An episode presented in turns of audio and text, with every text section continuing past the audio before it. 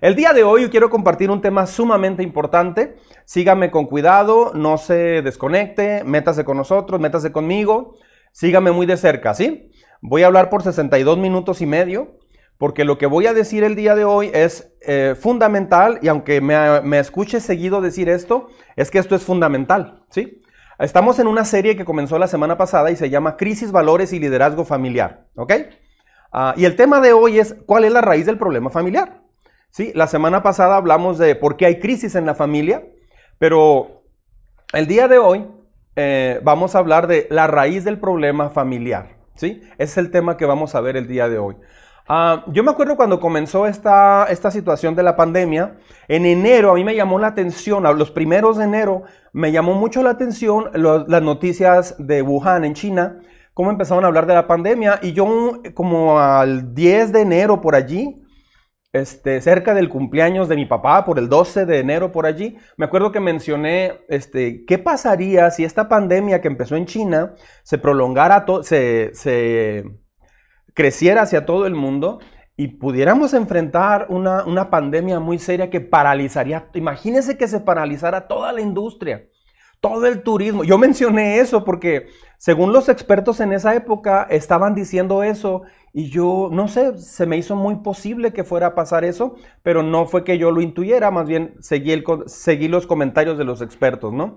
Y, así sucedió. Este, entonces, uh, ¿por qué menciono esto? Pastor, todo el día nos hablan del COVID y usted va a seguir con el COVID. No, es que quiero decirle algunos puntos importantes y lo voy a adaptar a algo espiritual muy importante, por favor, ¿sí?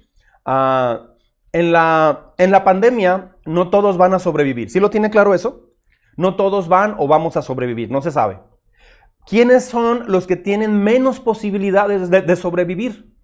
Bueno, las personas que tienen su sistema inmunológico ah, este, que no está funcionando adecuadamente, inmunodeprimidas, ¿ok? Tu sistema inmunitario, eh, inmunológico está debilitado, o sea, está menos apto para combatir infecciones. ¿sí? el, sistema del cuerpo humano está diseñado para defenderse solo, pero si no le das lo que necesita, no va a tener material para defenderse. ¿Cómo saber quiénes tienen menos probabilidades de avanzar en un virus? Personas que, que tienen infecciones muy seguido, que se resfrían muy seguido, gripes muy seguido, personas con asma, personas que toman prednisona o cualquier tipo de corticoide, cortisona, personas que recibieron o están recibiendo quimioterapia, que tuvieron un trasplante de órgano, personas con alta presión eh, descontrolada. Eh, tener un sistema inmune comprometido, esas personas van a batallar en esta pandemia. Así es que lo que nos toca hacer es cuidarnos en ese sentido. Ahora, síganme con cuidado. Ah, un sistema inmune comprometido quiere decir que está bloqueado. Sí, o sea, algo está entrando al cuerpo que no está permitiendo que su sistema inmune trabaje adecuadamente. Esas personas pueden morir, o podemos morir, porque eso no lo sabemos. Puede morir una persona así en, esta pandemia. Y esto no es un juego, es en serio. Sí, ah, pero ahora yo quiero explicarle, eso tiene que ver con el cuerpo. Ahora quiero explicarle desde el punto de vista espiritual. Porque eso es el cuerpo, pero ¿qué tal tu espíritu? Una familia en crisis no es, no es más que una familia inmunodeprimida espiritualmente hablando. O sea, tu cuerpo no piensa, si estamos de acuerdo en eso, su cuerpo no piensa, mi cuerpo no piensa, quien piensa es mi espíritu. Entonces, mi espíritu puede estar inmunodeprimido, ah, puede estar inmunológicamente mal mi espíritu de tal manera que me deprimo, me desanimo, no busco a Dios porque estoy buscando otras cosas. Si tu espíritu no ha sido entrenado, escucha bien, sígame con cuidado. Si tu cuerpo no está bien fortalecido, puede morir. Igual, si tu espíritu no está bien entrenado para fortalecerse y alimentarse adecuadamente, va a padecer su familia. De hecho, ya está pasando. Ah, de la iglesia que, que, yo pastoreo, el arca, esta iglesia, el arca, hay familias que sí, sí iban a la iglesia, pero así de lejos. Iban y estaban allí y no estaban. Llevaban Biblia, pero nomás por llevarla. Ah, no tenían tiempo para cursos, no tenían tiempo entre semana para meterse más con Dios. Tenían, estaban muy enfocados en trabajo, no tenían tiempo para eh, alimentarse espiritualmente entre semanas, solamente el domingo y con eso. Esas personas estaban comprometidas espiritualmente hablando. Su sistema de defensa espiritual estaba dañado y se veían problemas. Antes de la pandemia ya había problemas familiares. Una familia en crisis es una familia que su espíritu no está listo para defenderse de las actitudes de los demás o de, o, de, ti mismo. Entonces, una familia, así, una persona que no ha entrenado su espíritu para buscar a Dios y depender de Dios y ponerlo en primer lugar, va a sufrir estragos en esta pandemia. No le extrañe, me da tristeza decirlo, pero tengo que hacerlo. Ah, porque a veces necesitamos eh, una, buena sacudida. Ah, una persona que está eh, teniendo problemas en lo personal, con tentaciones, con hábitos, con pensamientos, eh, le da flojera buscar a Dios, en estas transmisiones, estando en casa se levanta tarde o están comiendo menudo mientras yo estoy predicando, o sea, por favor, desayune más temprano. O sea, dedíquese, dedíquese a Dios. Gente así son los que van a batallar. Gente que no acostumbra a depender de Dios, esas personas van a tener muchos problemas. Ah, van a padecer en esta pandemia y son familias que se van a desintegrar tal vez si no hacen cambios. Por eso quiero ah, animarle a que me acompañe a ver estas preguntas, a ver cómo está usted. ¿Cómo saber si mi espíritu está comprometido? Bueno, número uno, antes de la pandemia ya había problemas matrimoniales seguido. O sea, había ya situaciones difíciles que no se arreglaban y mejor ya ni hablaban, ¿sí? Esa es una... ahí, ahí me doy cuenta que mi espíritu está comprometido. ¿Por qué? Porque no hay perdón, ¿sí? No hay humildad y hay mucho orgullo. Entonces, e, es como si usted tuviera asma, tuviera alta presión y tuviera diabetes. ¿Me explico? Y luego, número dos, Ah, son personas que no buscan a Dios regularmente. Esas personas están, están muy comprometidas eh, eh, en esta pandemia, van a padecer en su espíritu. Tal vez se desanimen, tal vez cometan ah, acciones equivocadísimas, tal vez se equivoquen en algo, se dejen llevar por algo, reaccionen de tal manera, caigan en tentación, ah, pueden hasta cometer adulterio, pueden eh, caer en alcoholismo, pueden hacer cualquier cosa no le extrañe saber que pase eso. ¿A quiénes les va a pasar eso? A las personas que toman las cosas de Dios a, la ligera. Entonces tenga mucho cuidado. Número tres, ah, te conectas tarde normalmente en las transmisiones. andas tan metido en el trabajo que pasan cosas así. Ah, pues hoy, hoy es miércoles, ¿verdad? Hoy hay tema. Esa persona no tiene a Dios en el centro de su vida. El miércoles, el, domingo, pues vamos a seguir aquí recostados. Eh, lo vemos más tarde. O sea, ni siquiera tiene que bañarse ni ir a la iglesia. En su casa y en pijamas, fíjese, se la pongo fácil. Y aún así la gente batalla. Esas personas tienen su espíritu comprometido. En la época regular llegaban siempre tarde a la iglesia. Nunca los ves llegar temprano, siempre llegan tarde, llegan media hora. Y luego, a veces llegan tarde y se iban a comprar agua, un refresco o algo todavía. O sea, esas personas tienen su espíritu muy comprometido, no están listas para una pandemia, tienen que hacer cambios inmediatamente. ¿Ok? Ah, número cuatro, antes de la pandemia tenías prioridades antes que Dios. Es lo que ya estaba mencionando. Importan más otras cosas que Dios, ¿sí? Ojo con eso. Número cinco, el trabajo y el dinero son de más importancia que Dios. O sea, se dedica mucho tiempo al trabajo, al estudio, a, lo que es ganar dinero, este, y a Dios no se le da la importancia que requiere. Esas personas no van a superar esta pandemia o la van a superar, pero con muchos problemas, van a salir muy dañados. ¿Sí me explico? los problemas que va a haber van a ser los siguientes. Va a haber problemas matrimoniales o problemas de desánimo, de depresión, de falta de sentido de la vida, falta de propósito en la vida. Y van a, va a acercarse usted a alguien a pedir ayuda y la persona le va a decir lo que usted ya sabe que tiene que hacer. Nomás que no lo hace. ¿Por qué? Porque eh, tu espíritu está inmunodeprimido, por así decirlo. Número 6. No hay un deseo de, de obedecer a Dios, solo escuchar. Si usted está escuchando las predicaciones y los temas y le gusta aprender conceptos, le gusta analizar, filosofar, oír un poquito así como conceptos que le impacten, pero no tiene el propósito de realmente obedecer, su espíritu está muy comprometido en esta pandemia. Eh, y pues hace dos, hace 30 días más o menos, se hablaba de que ya parecía que se iba a reabrir Ciudad Juárez y se iban a habilitar otra vez templos, reuniones y todo, pero ahorita con lo que está pasando en Estados Unidos, en Italia, en diferentes partes, no, México ya pasó de la posición 14 que teníamos hace tiempo, ahorita ocupó la octava posición a nivel mundial, en algunos casos dicen que ya está en el, sexto lugar. Así es que, señoras y señores, necesito decirles que uh, este video véalo otra vez porque usted necesita, necesitamos... Uh, descansar plenamente en Dios. No es fácil lo que viene, pero en lugar de ponerse a ver noticias, mejor dedíquese a cultivar su espíritu, le va a ayudar más. Bájele a las noticias y cultive su espíritu. Vea noticias una vez cada dos días nada más, así por encimita, rápido. Este, necesitamos cultivar nuestro espíritu. Ah, parece que ahorita hay un pico de contagios en Ciudad Juárez y a nivel nacional por el Día del Padre. Eso produjo un pico grande de contagios. Ah, se espera que venga otro ahí por septiembre.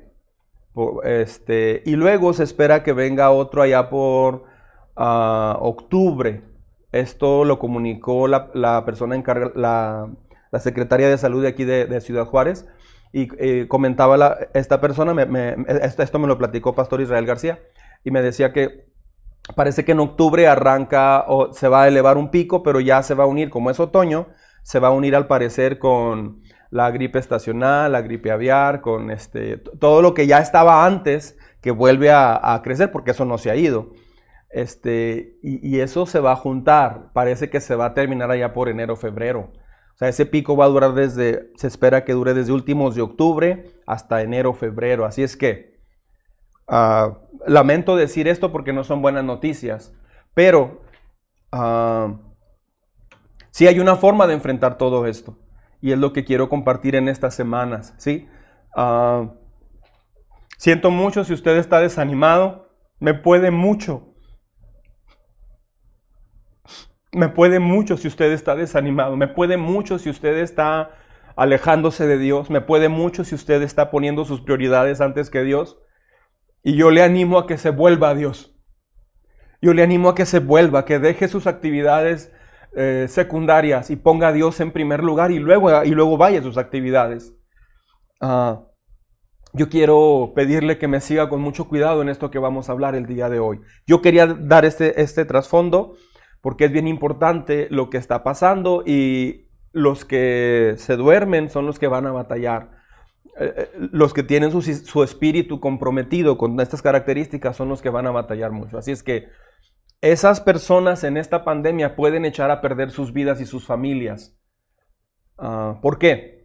Porque su sistema espiritual inmune está muy comprometido con otras prioridades, con otras actitudes y con otras decisiones equivocadas. ¿Cuál es la raíz del problema entonces? Eh, voy a responder a esta pregunta del tema de hoy. ¿Cuál es la raíz del problema en la familia? Bueno, la respuesta es el egoísmo. Eso es de lo que voy a hablar el día de hoy. El egoísmo es lo que daña mucho a la familia. Es el principal agente que compromete tu sistema espiritual en la familia. ¿Qué debemos saber del egoísmo? Bueno, número uno, sígame por favor. El egoísmo destruye las relaciones. Es lo que hace el egoísmo. Es el principal eh, factor por el cual las relaciones se acaban. A las relaciones con los niños, con, eh, con los padres, entre hermanos, eh, eh, entre esposos. El egoísmo destruye las relaciones. El siguiente paso del egoísmo es el divorcio. El siguiente paso del egoísmo son los hijos yéndose de la casa. ¿Por qué? Porque hay padres que son muy egoístas o hay esposas, esposos que son sumamente egoístas. Hay jóvenes sumamente egoístas que no se les enseña a quebrar ese egoísmo. Ah, mire lo que dice la Biblia, es un texto muy conocido, pero voy, a mencionar también otros. Mire, es Timoteo, segunda de Timoteo 3. Mire lo que dice la Biblia, eh, sígame con cuidado, por favor. Ahora bien, dice, ten en cuenta que en los últimos días vendrán tiempos difíciles. O sea, Dios, Dios, Dios nos está advirtiendo que en los últimos días los tiempos van a ser muy difíciles. Ok. Ahora, ¿por qué van a ser difíciles? Vea el verso 2, lo que dice. La gente estará llena de egoísmo. En otra versión de la Biblia, Reina Valera, por ejemplo, dice, habrá hombres amadores de sí mismos, gente que se enamoró de ellos mismos. El egoísmo es que le das toda la importancia a lo que tú quieres y le das toda la importancia a, lo que no quieres. Otra vez, Egoísmo es cuando le doy toda la importancia a lo que yo quiero y le doy toda la importancia a lo que no quiero hacer. Así es que no es que no quiero, no es que no me gusta, no quiero y no lo voy a hacer. Pues sí, pero si no hacerlo te bendice, pues entonces lo voy a hacer. Pero no, una persona egoísta tiene muchos problemas en eso. Ahora, de ahí se desprenden muchas cosas. El egoísmo es primo hermano de la avaricia. Eh, la serie de los miércoles es fundamental, le animo a que la vea, por favor. Ah, porque un problema más, más clásico, estoy viendo ahorita en Ciudad Juárez negocios que se van cerrando. En esta semana me dijo mi hija, eh, mira, ya cerró este negocio, ya cerró también este negocio y este. O sea, la crisis económica viene muy fuerte, así es que el manejo del dinero es fundamental, el manejo de las prioridades y de la, eh, preocupación son fundamentales. Eso lo estamos viendo los miércoles a las 7, ¿sí? Ahora, si hay egoísmo y avaricia, que son primos hermanos, dice, serán jactanciosos, personas que hablan de sus logros solamente y no saben reconocer lo que los demás hacen. Imagínate el daño que hace a una familia eso. Los hijos pueden llegar, mira papá lo que hice, ah, me saqué un 8 de calificación en matemáticas y era bien difícil. ¿Y qué te costaba haberte sacado el 10? Es que no estudias, es que esto y, o sea, son papás súper perfectos que nunca los hijos llegan, llegan a esa medida. Ese muchachito va a crecer y se va a casar con una mujer que a lo mejor es igual que la mamá o el papá. E, exige y pide y ese muchacho va a decir, ay, también aquí en mi matrimonio me exigen mucho. Entonces va a crecer traumado ese muchacho y mejor va a decir, nah, mejor que ruede el mundo. Eso es equivocado porque es egoísta, pero es que también creció en un hogar donde nunca llegó al estándar, nunca dio el ancho, nunca dio, uh, ¿cómo diré? Nunca dio eh, la medida que se esperaba a ese muchacho. Entonces eso es bien triste lograr. Uh, o sea, vivir así es muy difícil, pero comienza en el hogar. ¿sí? Ahora, hay hombres que son tan egoístas que, por ejemplo, llegan del trabajo y se olvidan de todo. Los hijos los están esperando, pero ellos llegan y se, encierran en la televisión o, se ponen a hacer otra cosa, porque eso es egoísmo. Hay mujeres que se, eh, se ponen a hacer actividades para ellas y se olvidan de la familia. Sucede, sucede en ambos casos. Es equivocado decir los hombres son los que se equivocan o las mujeres. No, son ambos, ¿ok? Sígame. Ah, dice, arrogantes, blasfemos, estoy en el verso 2. Blasfemos, desobedientes a los padres, ingratos, impíos. Verso 3 dice, insensibles. O sea, gente que puede ver llorando a su hijo, a su papá, a su esposo, su esposa. No les afecta. Es más, hasta, hasta les molesta que llore. Porque se sienten mal, se sienten culpables. Este, implacables, o sea que van a hacer lo que van a hacer y lo van a hacer y nadie los mueve de eso. No saben reconocer que se equivocaron. Calumniadores, libertinos, despiadados, enemigos de todo lo bueno, traicioneros, impetuosos, vanidosos y más amigos del placer que de Dios. Vaya lista, ¿eh? Vaya lista. Todo se desprende de un problema principal. Ese problema se llama egoísmo, ¿sí? Ah, es la causa número uno de los conflictos, de las decisiones, de los divorcios e incluso las guerras. Entonces, en lo personal yo considero que es el problema número uno en el mundo ah, y en la familia, por supuesto, el egoísmo. Mire lo que dice este versículo, es Santiago, Santiago 4, dice, ¿de dónde vienen los, todos los conflictos? Note que dice, si tiene ahí su Biblia, ábrala por favor, dice, ¿de dónde vienen todos los conflictos? Vea qué interesante. Ese cuando alguien le diga a usted, oye, ¿Y por qué Dios este, ocasiona tantos problemas entre los árabes y los judíos, o entre China y Estados Unidos, o entre, no sé? ¿Por qué? ¿Por qué tantos problemas? No, espérame. ¿De dónde vienen todos los conflictos? ¿Sí? No vienen de Dios, ¿eh?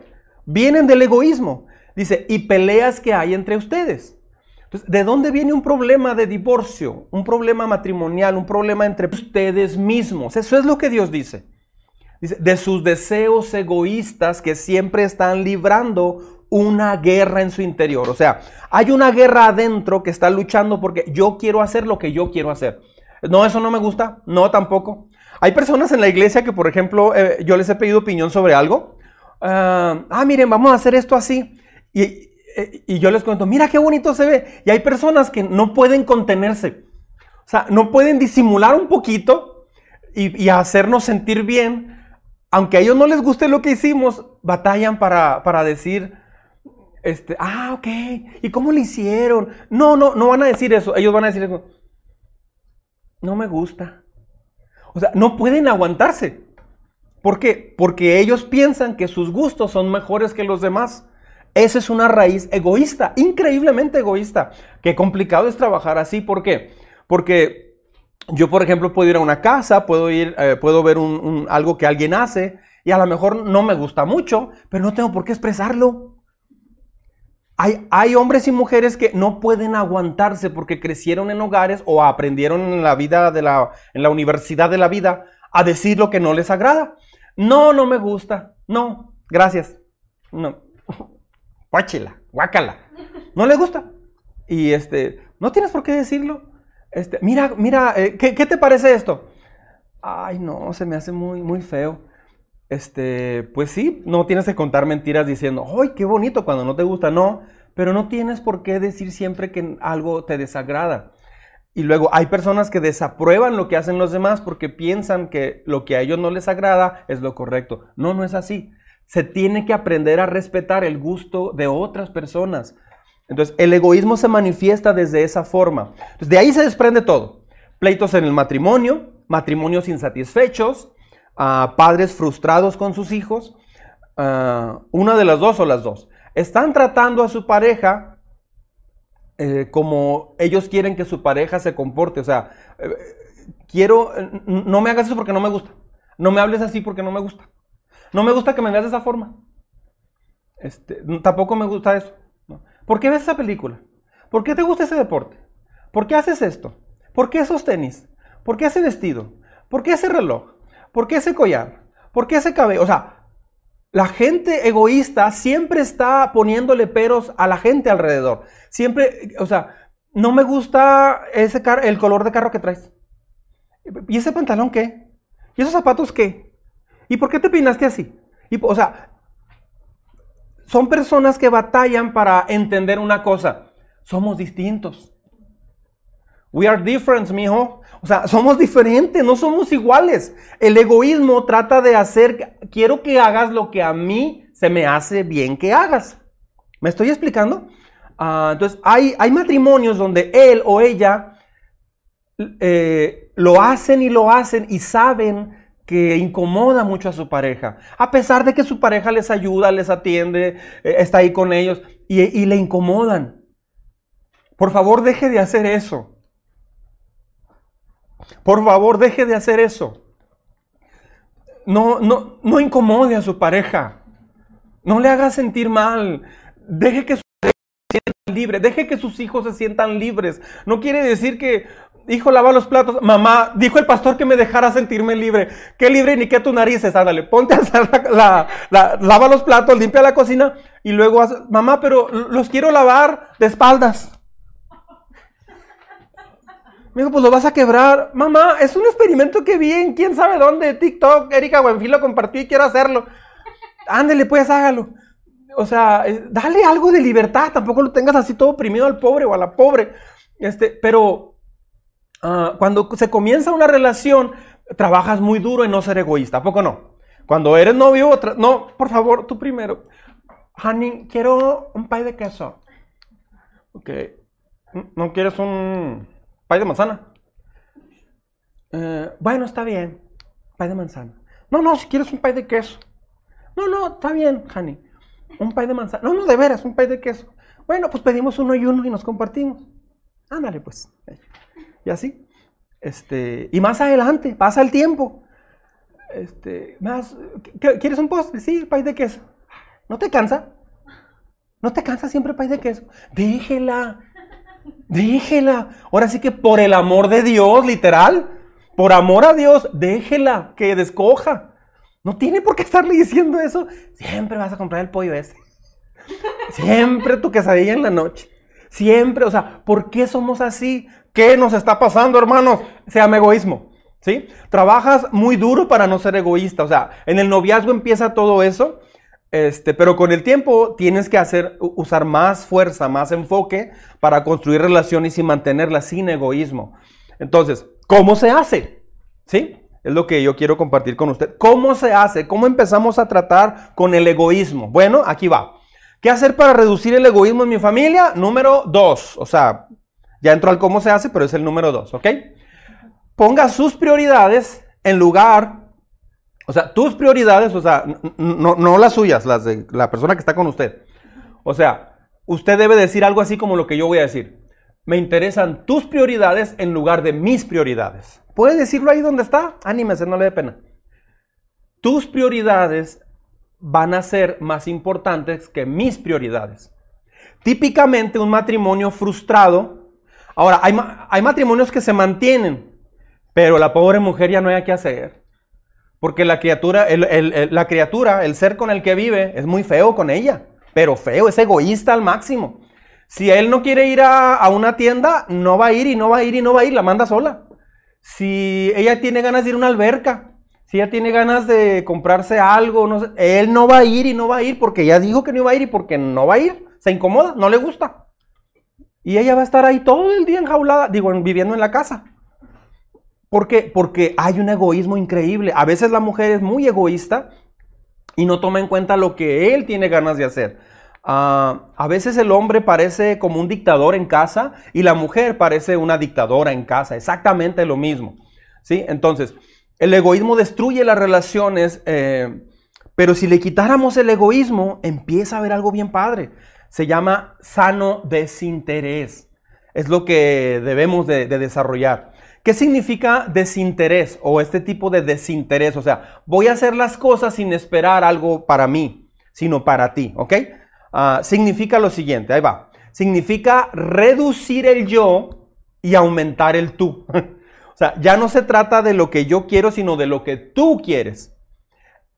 Quien haga esto, quien haga esto va a terminar sus días mucho mejor, mil veces mejor que cualquier persona egoísta. Pero se necesita quebrar tu egoísmo. ¿sí? Significa pensar más en lo que la, persona que está contigo quiere. Significa pensar en qué es lo que quieren tus hijos.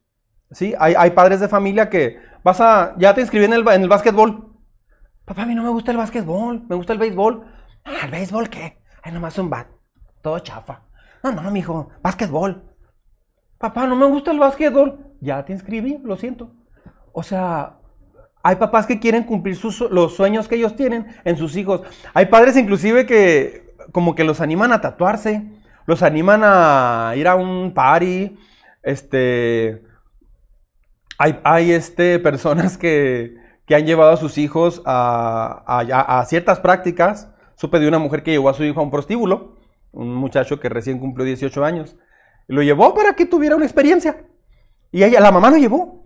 Este, es que quiero que, que, él experimente en eso. dice, entonces, platicando con la mamá, me decía, es que yo siempre estuve estudiando, pastor, hasta los 28 años, nunca disfruté de la vida. Ah, pero su hijo no tiene la culpa, no tiene por qué llevar a su hijo a que le dé vuelo a la hilacha. Yo no vuelo a la hilacha, este, o sea, una vida loca. Este, nada más porque usted no vivió esa vida loca. Entonces, eso es egoísmo. Hay egoísmo en muchas formas, ¿ok? Significa pensar en los demás antes de pensar en ti mismo y poner las necesidades de otra persona antes que tus propias necesidades. Mire lo que dice Filipenses capítulo 2. Sígame. ¿Está conmigo? Pues no los oigo, pero me imagino que sí están conmigo. Eh, cada uno debe velar, así dice la Biblia, velar. ¿Ha escuchado la palabra velador? Ellos en las construcciones o en una fábrica grande están allí y ahí se quedan este, para ver precisamente que nadie se meta, cuidan ese lugar. Eso es velar. No dice, deben de velar por sus no solo por tus propios intereses, sino por los intereses de los demás. Entonces, cuando su pareja quiere hacer algo, cuando su mamá, su hijo, su hermano, su tío quiere hacer algo, no, no piense inmediatamente, ay, no, eso no. ¿De dónde saca esa reacción? Del egoísmo. Eso es egoísmo. Siempre hagas esta pregunta, Señor, ¿Qué es lo menos egoísta que puedo hacer ahorita? ¿De qué forma puedo no ser egoísta en este momento? Egoísta es que se va a hacer lo que usted quiere. Y desinterés es que usted se va a enfocar en, en lo que la otra persona anhela. ¿Me explico? Verso 5 dice, la actitud de ustedes debe ser como la de Cristo Jesús. La palabra clave en este texto es que debes de velar no por tus propios intereses, sino también por lo de los demás. Así ves por los tuyos, pero ves más por los demás. Estos son principios que restauran una familia, ¿ok? Cuando estás recién casado, mi esposa y yo, por ejemplo, tuvimos muchas pláticas donde nos queríamos poner de acuerdo. y nunca funcionaron porque éramos muy egoístas. Y pusimos muchas reglas. Poníamos palabras clave. Bueno, cuando digo una palabra así es porque estoy tratando de que me entiendas algo. Y decía esa palabra clave, chamú, por ejemplo. Yo le decía, no me digas así, no se crea. Este, decía una palabra clave, Pinocho o Cepillín o lo que usted quiera. Este, ah, ok, ah, sí, habíamos quedado, ¿en qué habíamos quedado con esa palabra? A. Ah, bueno, y, así usábamos una bola de cosas. Nunca nos funcionó porque el problema de fondo era el egoísmo. Ella estaba, mi esposa Perla estaba tratando de hacer las cosas como ella quería y quería que yo viviera alrededor de ella y yo quería que ella viviera alrededor mío. Yo quería que ella hiciera todo lo que yo quería. ¿Cree que nos pusimos de acuerdo? No, hombre, un día, dos o tres veces amanecimos platicando porque no lográbamos ponernos de acuerdo. Entonces, ah, mi esposa era sumamente egoísta y quería controlar mi vida. Y yo era, incre no sumamente, yo era increíblemente egoísta y yo quería que ella hiciera lo que yo quería. Entonces, es una receta perfecta para el desastre. Entonces, uh, cuando llegas del trabajo puedes pensar en lo que usted quiere hacer, en lo que tú quieres hacer. O sea, este, quieres descansar, ¿no? Ah, ¿Está bien? Te vale. Pero si tienes hijos o tienes pareja, o los dos, pareja e hijos, te dedicas a ellos después de haber descansado un ratito. ¿Por qué? Porque son pocos los años que vas a disfrutar con ellos. Porque están contados los años para entrenarlos para la vida. Y más a ellos los haces muy felices cuando te dedicas a ellos. Eh, hay mamás y hay papás que llegan y no sueltan el teléfono celular. No lo sueltan. Eh, andan con el teléfono todo el día. Ah, en redes sociales a veces me mandan mensajes a través de, WhatsApp o, o Messenger. No soy bueno en responder. Porque imagínense respondiéndole a toda la congregación. No tendría vida personal. Ese es el, motivo principal por el cual mi esposa no tiene una, cuenta en, Facebook, por ejemplo.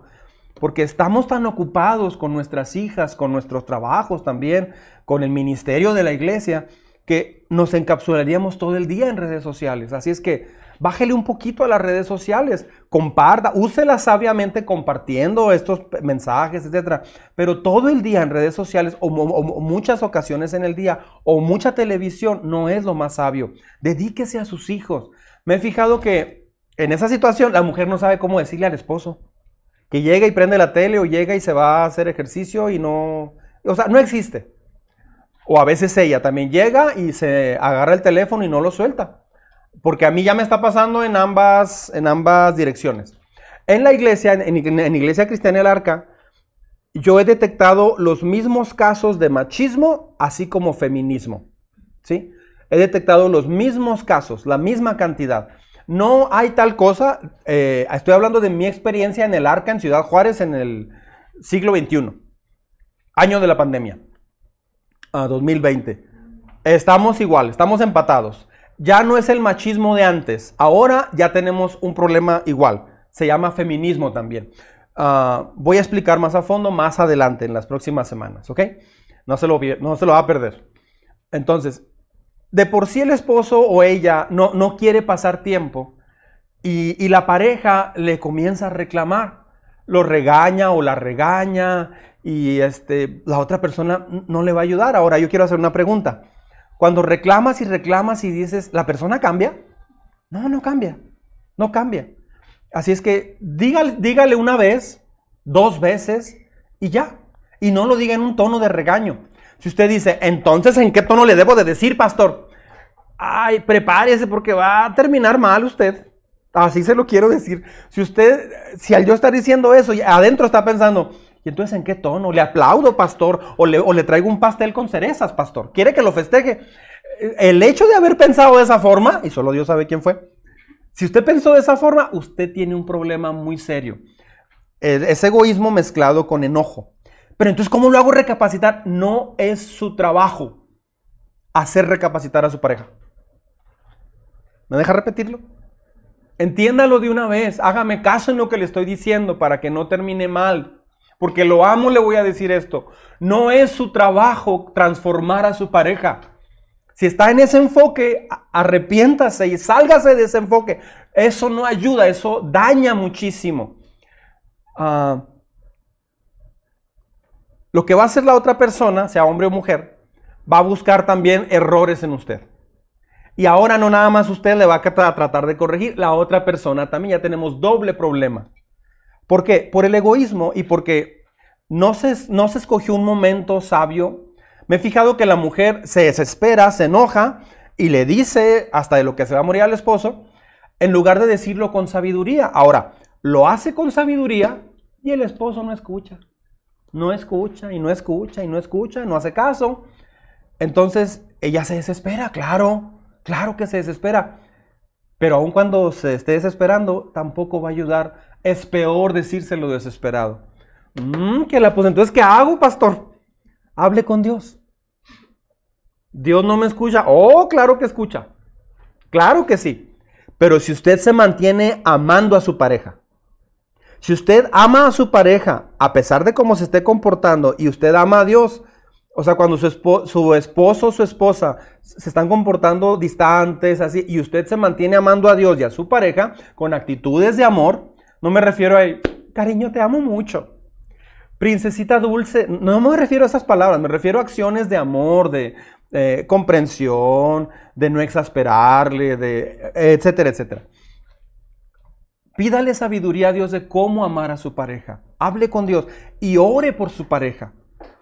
Cuando tratas bien a una persona es mucho más fácil, mucho más fácil dialogar y hablar. La mujer se desespera, se enoja y entonces ya no pueden hablar y él no la quiere ni ver. Hay casos donde la mujer empieza, me han dicho varias mujeres esto, es que nomás le digo, vamos a hablar y no, luego luego se sale, sube el carro y se va.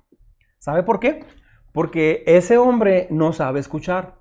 Ese hombre no, es, egoísta, ese hombre no sabe ser enseñable, tiene un problema serio, pero usted no ayuda como lo está haciendo. Entonces, ayúdelo. Usted va a ganar más crédito con Dios, usted va a crecer más con Dios.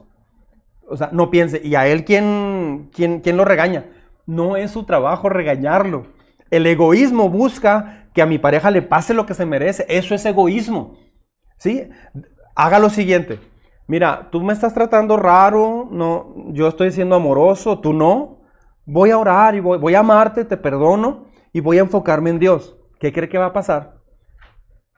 Déjeme le digo lo que va a pasar. Dios va a entrar en acción. Pero si usted se enoja y se desquita, Dios no entra en acción. ¿Sí? Eh, es el secreto.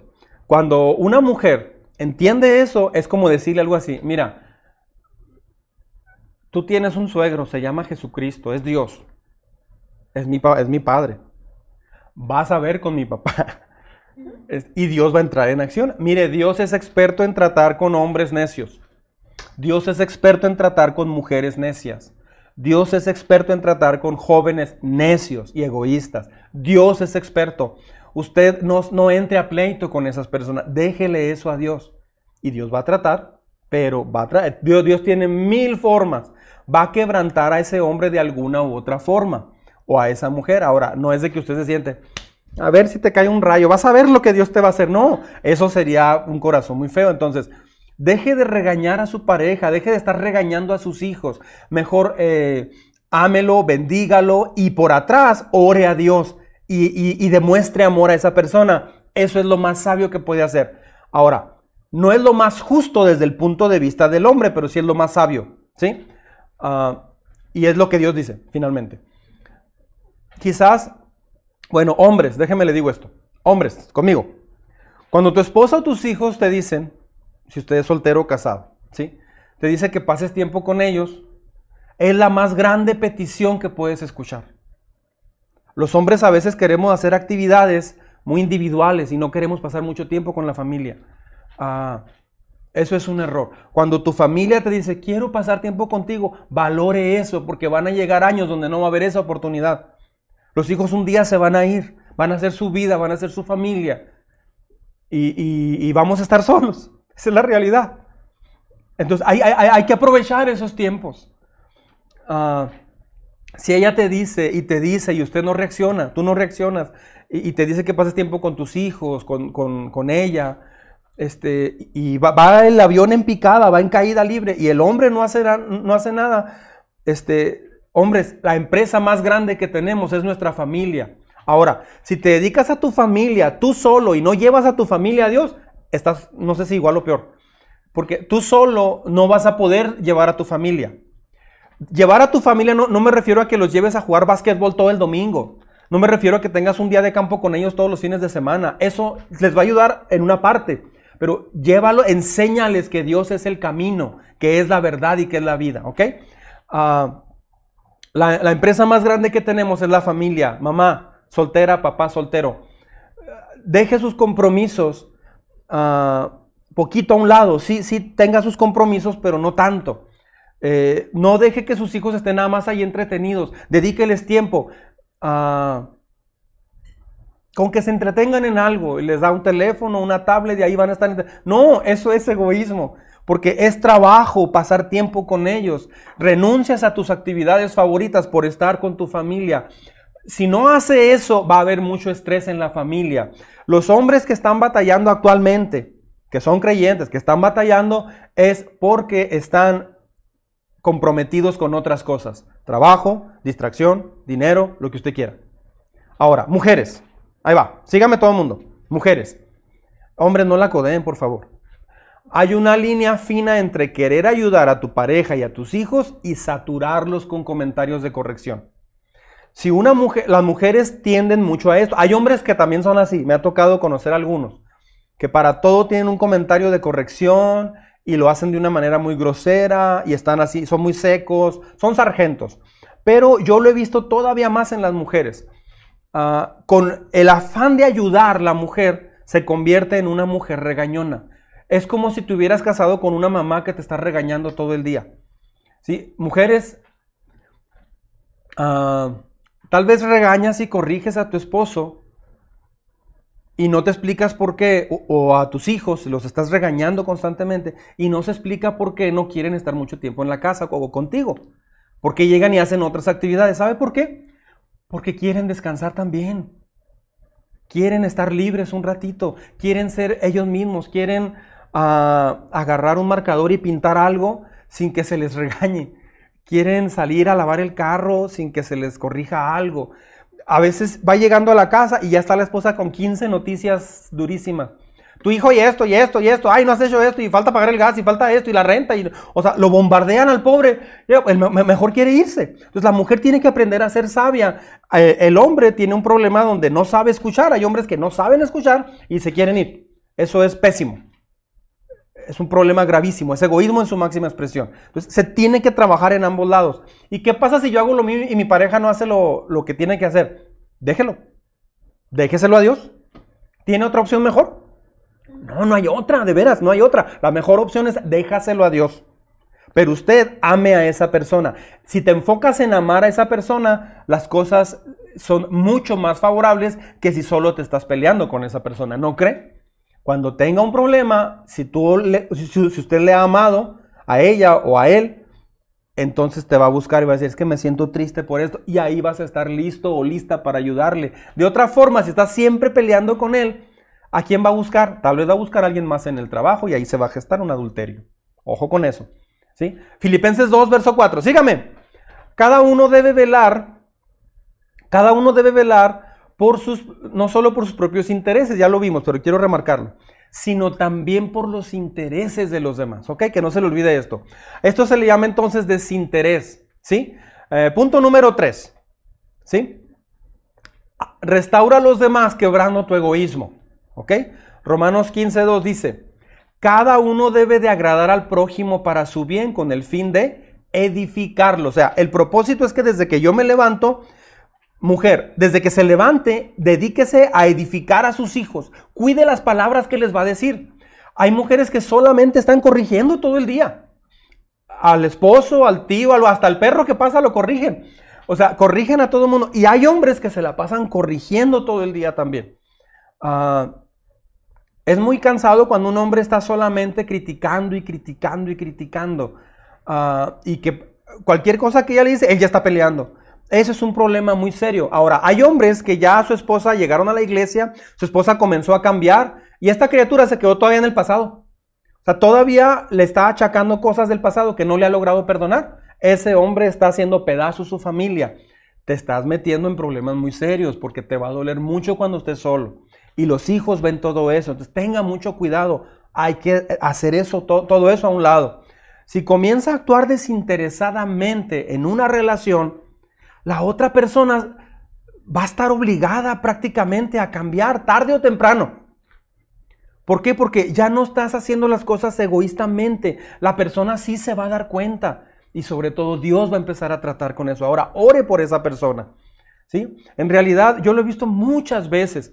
Algunas personas muy desagradables, muy tóxicas, muy difíciles de tratar, ah, eh, de las que casi nadie quiere estar con esas personas, cuando eres amable con ellos, cuando les das una respuesta amorosa, bajan, le bajan.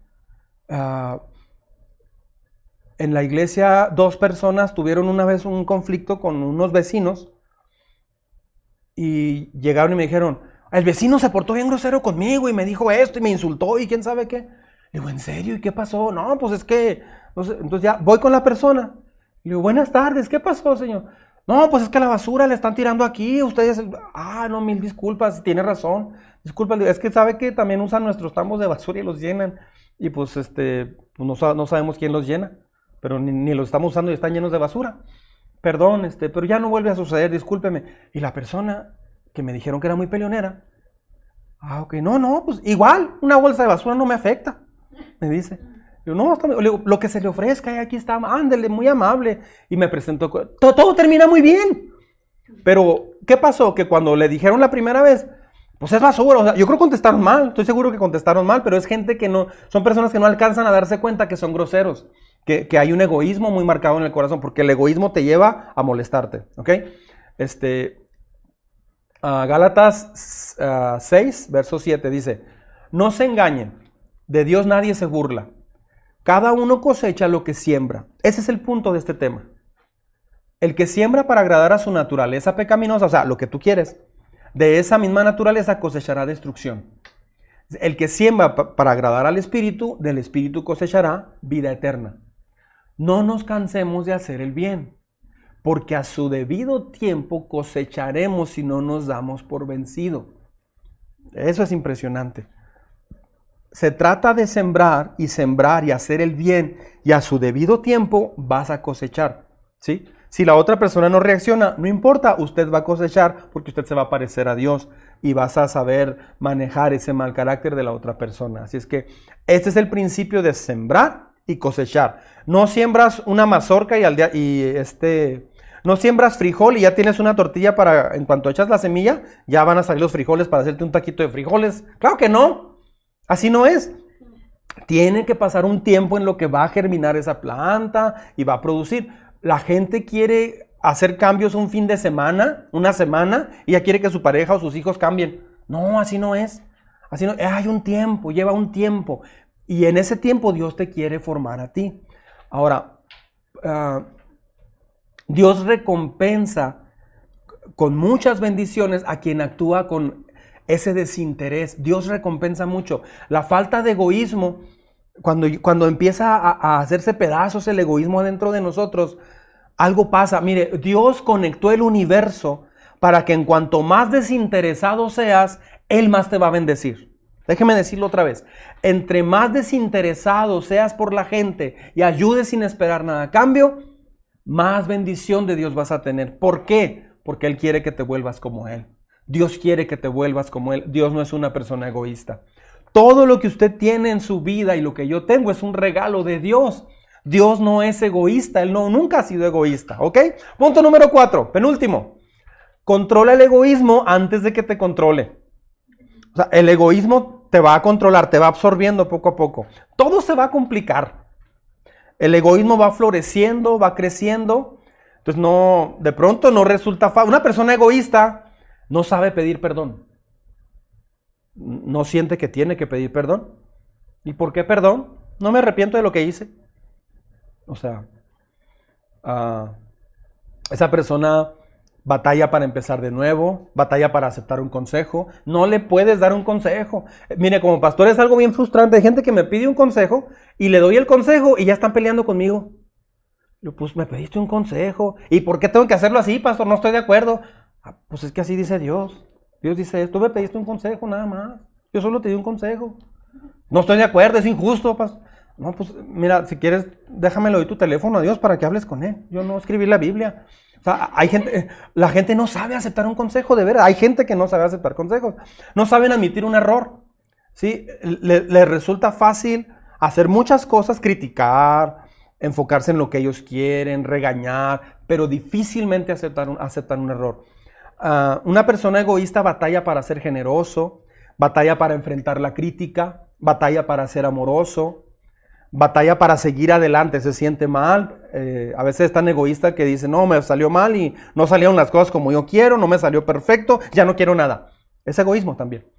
Eh, las personas egoístas no son muy considerados con los demás, o sea, no se tientan el corazón, no son bondadosos. Eh, ellos no saben, ¿cómo diré? Para, no saben mostrarse eh, modestos ante el éxito que tienen. Eh, ellos se benefician de los errores de los demás, batallan para perdonar, eh, sacan constantemente los problemas que hubo. Este, si se sale de la rutina las cosas, se frustran y regañan a quien sea o ya no quieren hacer nada porque no saben las cosas como quieren. Imagínate una boda una mujer egoísta o un hombre egoísta. Este, en una boda salen muchas cosas, pueden salir muchas cosas mal. Andan todos enojados, todos serios porque el pastel se cayó o algo. Y ya se echó a perder la boda, no es porque el pastel se cayó. O sea, entonces, a ver, ¿qué, ¿me estoy casando con un pastel o me estoy casando contigo? Eh, el hombre se enoja porque el avión llegó tarde para la luna de miel. Pues, ¿qué tiene? Honey, ¿qué tiene? Vamos a caminar aquí mientras por el aeropuerto. Está re feo este aeropuerto. Ya se ha enojado. Pues vamos a tomarnos una selfie, mira. Ándale. ¿Sabes, pues? ¿Por qué? Porque no salió las cosas como él quería. Y luego este, llega al hotel y sigue enojado. Sigue enojado. O ella sigue enojada. ¿Qué pasó? No, pues soñé que me engañabas. Y, ya está enojado. O sea, el, egoísmo es una de las peores tonterías, discúlpeme la palabra, este, que te lleva a pensar y actuar de una manera equivocadísima. Entonces, una persona egoísta normalmente no piensa antes de hablar, solo habla y dice. No le importa si insulta, no le importa si hace sentir mal a quien haga sentir mal, va a hacer sentir mal. Entonces, una familia que se sientan a comer y está todo muy tenso, es una familia de egoístas. ¿Por qué? Porque eh, está tan dañado, porque todos se han criticado, que se disfrazan diciendo, es que somos una familia muy abierta y muy directa. Pues sí, directamente hechos pedazos. ¿Por qué? Porque no han aprendido a ser sabios en su manera de hablar. Entonces, si usted vive en una familia donde se tiran bien duro, se critican mucho, se gritan, usan hasta palabras altisonantes, o sea, está feo el ambiente, aprenda a diferenciar que eso no es la familia que Dios quiere que usted forme. Dios no quiere que usted siga con ese patrón. Hay una vida eh, diferente para cada uno de nosotros. Dios no te creó para eso. Amén. Lograr lo mejor es poco a poco. Hay que aprender a dominar el temperamento rebelde. Una persona egoísta no va a meterse a dominar su temperamento. ¿Por qué? Porque dice, no, yo así soy y de ahí no lo vas a sacar o no la vas a sacar. Ah, entonces, siempre, siempre merece la pena, siempre vale la pena trabajar en, en quebrar el egoísmo. Amén.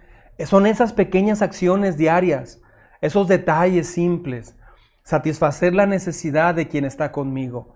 Enseña a sus hijos a hacer esto, papás, en esta pandemia. Trabajen en el carácter con sus hijos. No los tengan todo el día viendo tele, caricaturas y, ah, tabletas y juegos de video. Dedíqueles tiempo.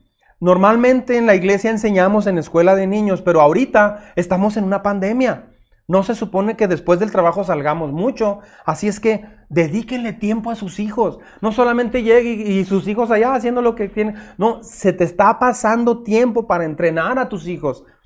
Nosotros hemos dedicado horas. Mira, a la semana, en promedio, mi esposa y yo hemos dedicado a nuestras hijas, en promedio, unas, ¿qué será? Híjole, fácil, unas 11 o 12 horas a la semana, desde que tengo uso de razón.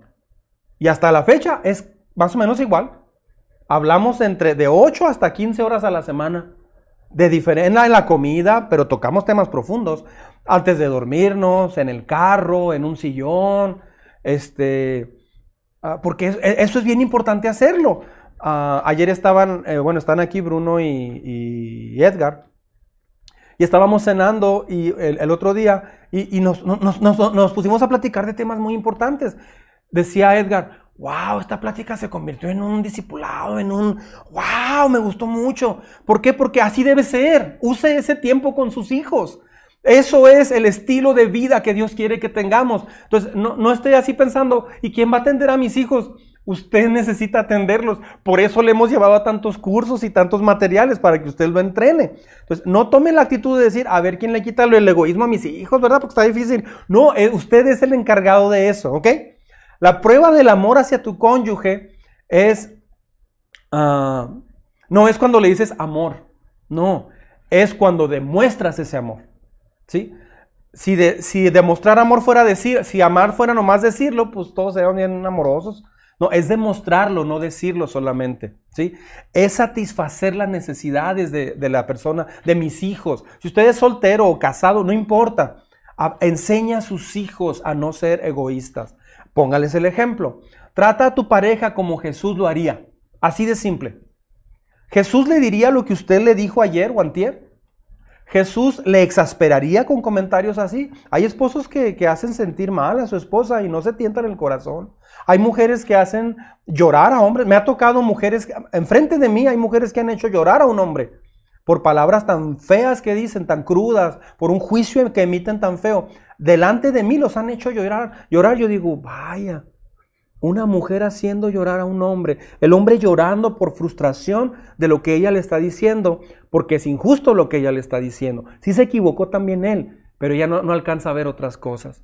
Entonces ahí en ese momento yo tengo que meterme a explicarle a ella que sí, sí se equivocó él, pero no es la manera de hacerlo y que él tenía otra intención. Al final, después de dos horas, ella dice, ay, entonces estoy mal diciendo eso, perdón. Y ya el esposo ya se tranquiliza. Qué feo. Y al revés también ha sido. Entonces, la definición del amor maduro es tratar a las personas como Jesús las trataría. Tratar a mis papás como Jesús los trataría. ¿Sí? Primera de Corintios 3:18 dice, que nadie se engañe. Si alguno de ustedes se cree sabio según las normas de esta época, hágase ignorante para así llegar a ser sabio. O sea, las cosas que usted ha aprendido hasta el día de hoy de la familia, casi le puedo asegurar que necesita deshacerse de una buena cantidad de ellas. No todas, porque hay muchas buenas, pero hay una buena cantidad, no sé qué porcentaje, ¿eh? en algunos casos un 20%, en otros casos tal vez hasta un 80%. ¿eh? De lo que sabemos de la familia, debemos de deshacernos de eso. ¿Por qué? Porque es sabiduría del mundo, según nosotros. Dice Dios, reconoce que eres ignorante respecto a lo que Dios dice y de esa forma vas a poder ser sabio. Nos casamos, déjeme lo digo así, nos casamos para recibir, no para dar. Ese es el problema. Todo mundo se casa para recibir. La gente quiere tener un hijo para que el hijo te satisfaga, te haga sentir bien. Eh, no, no, no, no, es así. último punto, número 5. Para restaurar a los tuyos, primero admite tus errores. Así dice la Biblia. Lamentaciones 3:40 dice, dice, probemos y examinemos nuestros caminos y volvamos al Señor. Levantemos nuestras manos al Dios del cielo y digamos, hemos pecado y hoy hemos y hoy nos hemos revelado. Vea qué texto. El camino hacia un nuevo comienzo y una conciencia limpia comienza con una palabra, arrepentimiento. Arrepentimiento es reconocer, en que me, reconocer que voy en la dirección equivocada. Muchas personas tienen un trauma de arrepiéntete porque vas al infierno o algo así. El arrepentimiento es una de las mejores palabras que tenemos. Por el arrepentimiento entras a la vida eterna. Hay guerras que se han frenado porque alguien se arrepintió. Hay un hombre que estuvo a punto de cometer adulterio y se arrepintió en último momento. Un joven se iba a suicidar y se arrepintió en último momento. El arrepentimiento restaura matrimonios reconstruye la relación, reconstruye el tejido social, reconstruye toda una sociedad. El arrepentimiento, es que quítese la idea de que es algo malo, es buenísimo el arrepentimiento, no remordimiento, ¿eh? Remordimiento es que te duele, que tienes que enfrentar consecuencias y te duele mucho. No, no. Arrepentimiento es que reconoces que te equivocaste. ¿Sí? Entonces, primero tiene que revisar cada área de su vida y arrepentirse de cada pecado. Haga una lista de cosas que usted está haciendo de acuerdo que, que son cosas egoístas. Hágale esta pregunta a Dios. ¿Qué cosas egoístas, Señor? ¿Qué actitudes egoístas yo he hecho en mi vida en el último mes, por ejemplo? O en esta última semana. Hay mujeres que su esposo le, les han dicho, tú eres esto, por favor reconoce, te crees perfecta, así, así. Y la mujer no reconoce. los hijos ya lo saben. Los hijos saben que ella no reconoce, que se cree perfecta, etcétera, etcétera. Esa mujer necesita hacer un alto en el camino antes de que sea demasiado tarde. El mismo caso si es un hombre. Si tu esposa ya te dijo, es que ¿por qué no reconoce? Solamente reconoce que te equivocaste, pide perdón, empieza, o sea, y el hombre no reconoce, tal vez va a ser demasiado tarde en, un futuro. Ojalá y no suceda eso. Dios quiera y no sucede eso. Ah, ¿Qué quiere decir arrepentirse? Tres pasos muy simples, ¿sí? Primero, asumes la responsabilidad por tu pecado, así. sí, cierto, yo me equivoqué. Qué padre estar hablando dos personas y uno de ellos dice, fíjate que sí tienes razón, me equivoqué, perdóname. ¡Wow! Así de simple. ¿Cuánto tiempo te lleva arreglar una discusión, un desacuerdo? Menos de un minuto. Oye, es que tú hiciste esto y esto y esto y esto. Ay, sí es cierto, tienes razón. Es que ni, ni lo pensé, fíjate. Lo hice así en automático, me preocupa hasta más. Ay, perdóname, por favor perdóname, yo no, era mi intención, lo, dije por ayudar y mira, te hice sentir mal, perdóname, por favor. Qué maravilla hablar con alguien así. Qué frustrante. Oye, me hiciste sentir mal por eso. ¿Y tú no me has sentido hecho mal? ¿Tú no me has hecho sentir mal? ¿Tú no, me has hecho sentir mal? Este, no, pues sí, también, ahí está. Cuando seas perfecta me dices, ok, qué flojera. Y hablan dos horas. ¿Cómo sabes que eres inmaduro y egoísta? Cuando un problema que te lo dicen duran mucho en arreglarse. Ahí hay un problema de egoísmo. ¿sí? En cuanto detecte situaciones egoístas que la persona no está aceptando, reversa. Y, y párele ahí mejor. Pero no le diga, ¿sabes qué? Estás siendo muy egoísta, meto reversa y que el Señor te reprenda y se va. No haga esas cosas, por favor. Lo, se siente más feo, es peor. Este, segundo punto. Eh, te alejas de eso que estabas haciendo. O sea, hay un cambio. Si un hombre eh, le dice a su esposa, ¿sabes qué? Es que me gustaba, me gustaba la, muchacha que trabajaba ahí en, la oficina enseguida donde yo trabajo. Y pues sí, tuve una plática con ella, estuvo mal y te pido perdón. No llegamos a nada, pero sí me gustó y te pido perdón. ¿Ok? ¿Y qué va a hacer? Pues tiene que cambiarse de trabajo. No puede seguir trabajando con ella. Si al mes dices, no, es que estaba... Fuimos a comer. ¿Quién y quién? Pues ella y yo. Pero no hay nada, ¿eh? No, pues es que eso no es posible. Tiene que haber un cambio, tiene que modificarse algo. Ah, no puedes seguir teniendo amistades eh, donde hubo algo. si te gustó una muchacha, si te gustó un hombre, una mujer, si, este, si te gustó alguien del sexo opuesto, ¿sí? Y tú ya tienes una relación, estás casado, este, o tienes novio o novia, pues no puedes tener una relación normal con una mujer, con alguien del sexo opuesto. No puedes. ¿Por qué? Porque tienes que entrenar tu corazón, tu mente, tu, eh, tu, espíritu a, que no se vaya por ese lado. ¿Sí me explico? Entonces, te alejas de las cosas que hiciste mal. ¿Sí? Número tercero, te diriges hacia Dios y su gracia. O sea, te acercas a Dios. Muchas personas hacen lo primero, pero nunca se acercan a Dios. No les va a ayudar. Van a volver a lo mismo.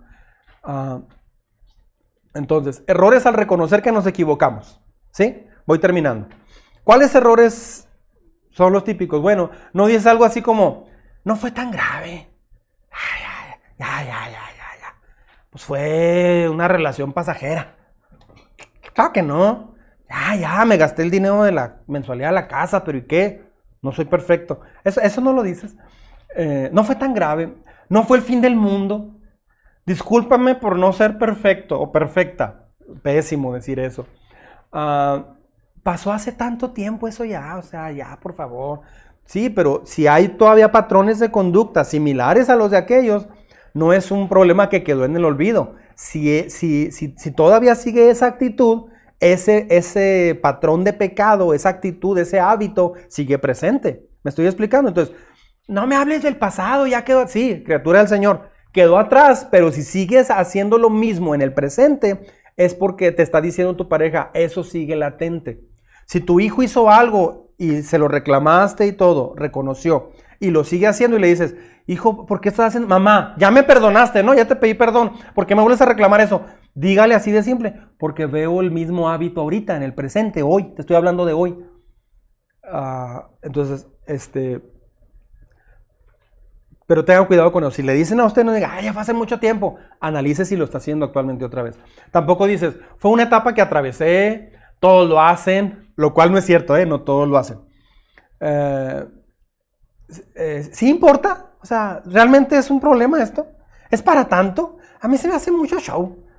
Este, como si tú no fallaras. O sea, esas frases no las debemos de usar cuando nos dicen acerca de algo que estamos equivocados. No puede decir así como, no, no me equivoqué, o culpar a otras personas. Es tan triste cuando una persona culpa a los demás, eh, los hijos culpan a los padres, los padres a los hijos, etc.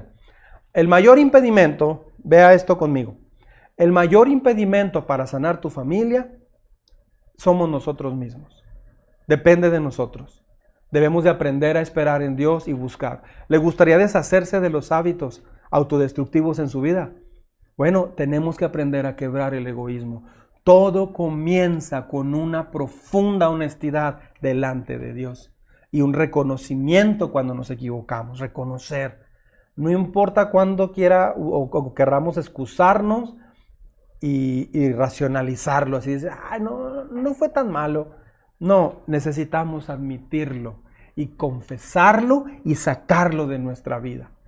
El egoísmo es la raíz del problema que tenemos en las familias. Entre más se quiebre, es mejor. Hoy hablé un tema fuerte porque se tiene que mostrar de qué forma se expresa el egoísmo. Si yo solamente le digo, no sea egoísta, Dios dice que no sea egoísta, no le voy a ayudar en nada, tengo que ponerle infinidad de ejemplos, infinidad de, de frases. ¿Por qué? Porque me interesa mucho que escuche esto a tiempo, antes de que sea demasiado tarde. ¿Por qué no oramos? ¿Por qué no hablamos con Dios? Yo quisiera hacer una oración profunda, seria. Ah, por favor, no se distraiga. Vamos a hablar con Dios. Es un momento, si tiene la oportunidad en su casa, arrodíllese ahí en un sillón, en una silla. Es un momento de, de meternos con Dios. De veras, vamos a meternos con Dios. Vamos a hablar con Dios. Yo voy a orar. Señor Dios, en esta hora queremos queremos darte muchas gracias por esta palabra tuya. Señor, la verdad es que a veces nosotros somos tan egoístas y no nos damos cuenta. A veces pasan los años y el egoísmo ya es parte natural de nosotros, Señor. Hoy queremos venir delante de ti sin excusas, sin miramientos, sin justificaciones. Y decir, perdónanos, por favor. Hable ahí con Dios. Dígale, Señor, te quiero pedir perdón el día de hoy por pensamientos egoístas que he tenido, por actitudes egoístas, por palabras de egoísmo que he hablado y he lastimado a mis hijos, a mi familia a mi pareja, a mis padres, a mis hermanos. Perdóname, Señor, por no valorar lo que hacen mis padres. Perdóname por no valorar lo que hacen los hijos. Perdóname por pensar que las cosas se deben hacer como yo pienso que se deben hacer. Por favor, Señor, ten piedad de mí, ayúdame a entender cuánto he lastimado a los que me rodean por no saber guardar silencio y en lugar de eso decir algo que lastima. un comentario sumamente egoísta, de crítica, de juicio, de desacuerdo con lo que se está haciendo. Perdóname, Señor, por favor.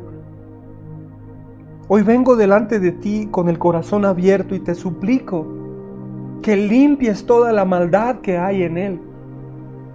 Y te suplico que me ayudes a poder escribir en una hoja las cosas que, que, que han sido egoístas en mí, las palabras que han reflejado mi egoísmo, las palabras que he dicho que son sumamente egoístas. Ayúdame a escribir qué cosas he hecho, qué cosas he hablado, qué cosas he pensado también, que hablan de un egoísmo en mi corazón. Hoy entendí que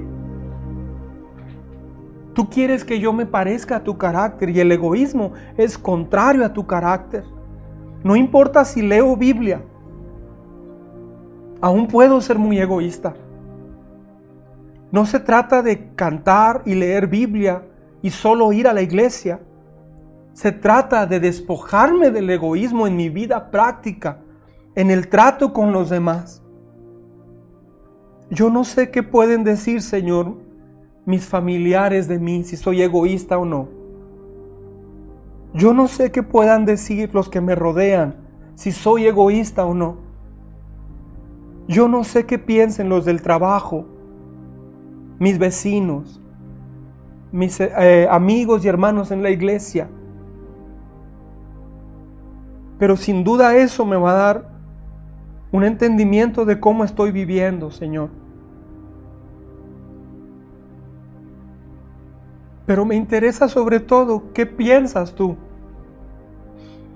¿Qué piensas tú? Ayúdame a, a vivir para, para servir y bendecir a los que me rodean y no servirme de ellos.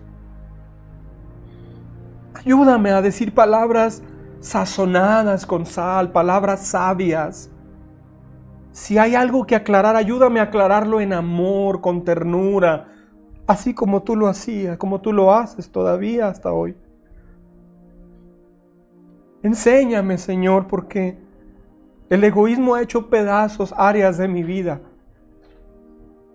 El egoísmo me ha hecho irme por caminos que yo quiero, por encima de los caminos que tú quieres para mí. El egoísmo más grave, Señor, es cuando hago lo que yo quiero hacer en lugar de hacer lo que tú quieres que haga. Y a veces me he alejado más de ti porque sé que me vas a pedir que haga algo por ti que no estoy dispuesto a hacer. Al final eso es lo que me va a destruir, yo lo sé.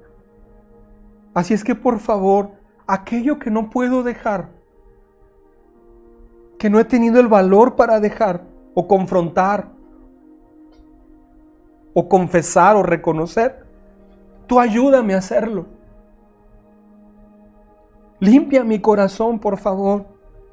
Te pido por mis hijos. Pídale a Dios ahí donde usted está por sus hijos. Ore conmigo, por favor. Te pido por mis hijos, te pido por mis padres, te pido por mi familia, por mi esposa, por mi esposo. Te pido por mi familia, por favor, hazme un instrumento de bendición para ellos. Hoy entiendo que fui creado, creada para amar y bendecir a los que me rodean no solamente para ser amado y bendecido, sino para amar y bendecir. Gracias Señor por este día.